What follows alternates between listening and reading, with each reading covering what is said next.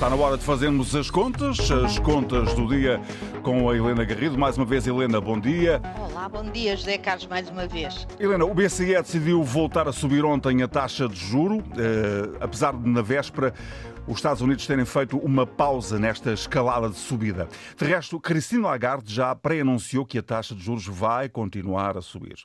O que é que explica esta decisão, Helena, mesmo com perspectivas menos favoráveis para o crescimento e com a zona euro tecnicamente em recessão?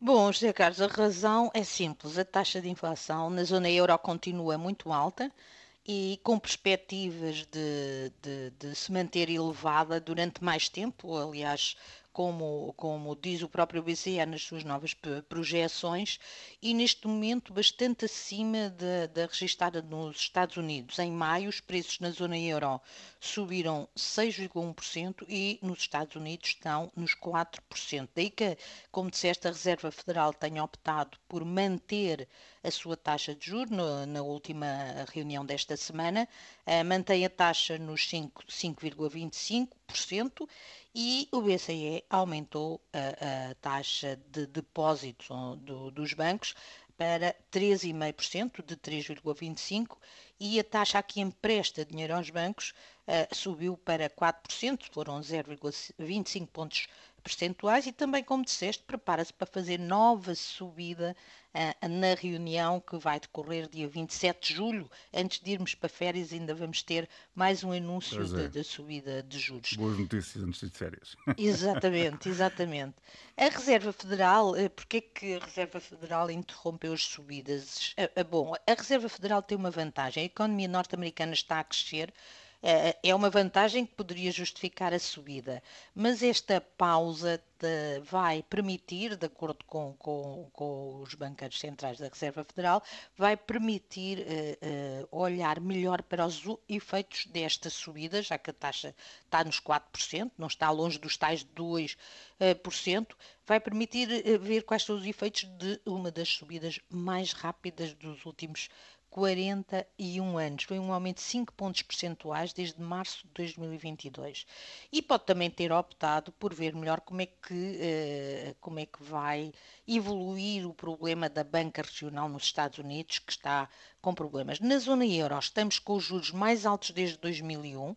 O euro, só para recordar, começou hum, digitalmente, digamos assim, em 1999 e esta subida de 4 pontos percentuais uh, uh, registra-se em menos de um ano, começou em julho do ano passado, quatro meses depois da Reserva Federal. E, José Carlos, esse pode ter sido o grande erro do Banco Central Europeu ter levado tanto tempo a começar. A reagir, não é? Exatamente, uhum. sem aumentar juros, com os juros ainda negativos e a inflação sempre a subir. Perderam-se daquele debate, ah, esta é uma inflação do lado da oferta, é por causa da energia, é por causa dos estrangulamentos da oferta uh, na sequência da pandemia uh, e logo a subida dos juros não resolve problema nenhum. Um erro, um erro com, que podemos vir a pagar com um agravamento uh, maior do lado da economia, ou uma crise maior do lado da economia, porque a falta de oferta, obviamente, gera excesso de procura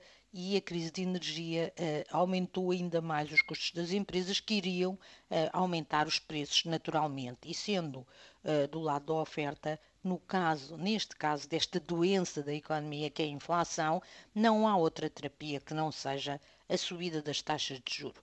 Vamos fazer um exercício, mas do uhum. lado das doenças. Imaginemos que nós torcemos um pé ou que temos uma dor de dentes tomamos geralmente um analgésico. Obviamente que o analgésico não resolve o problema, vamos ter de ir uh, à fisioterapia ou ao dentista, mas temos de uh, adotar uh, essa medida de emergência e era isso que o BCE devia ter feito, acho, não, uma vez que não poderia resolver o problema do lado de aumentar a oferta ou resolver imediatamente o problema da energia.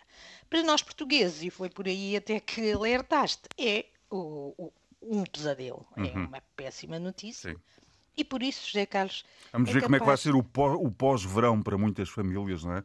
Ora bem, com e... as taxas de juros tão altas, se calhar em alguns casos sem renegociações bancárias uh, e com umas despesas escolares à porta, com tudo isso que chega depois e do E com do tudo a é? subir, porque nós estamos a ser atacados, nós, famílias portuguesas, por duas vias. Por um lado, pela subida das prestações uhum. da casa, quem tem crédito à habitação, o peso da taxa variável em Portugal é muito elevado, isto não acontece em todos os países, e, e portanto a prestação sobe com a subida dos juros. Claro. Por outro lado, com a subida dos preços em geral, e como reparaste bem, no início do ano letivo, isto vai se repercutir Sim. de forma mais agressiva. Isso também já se está a ver. A zona euro está em recessão técnica, mas a nossa economia também está a abrandar muito significativamente. Claro, claro. Helena, ah, resta sermos prudentes, sim, José Carlos, é isso mesmo, como sempre.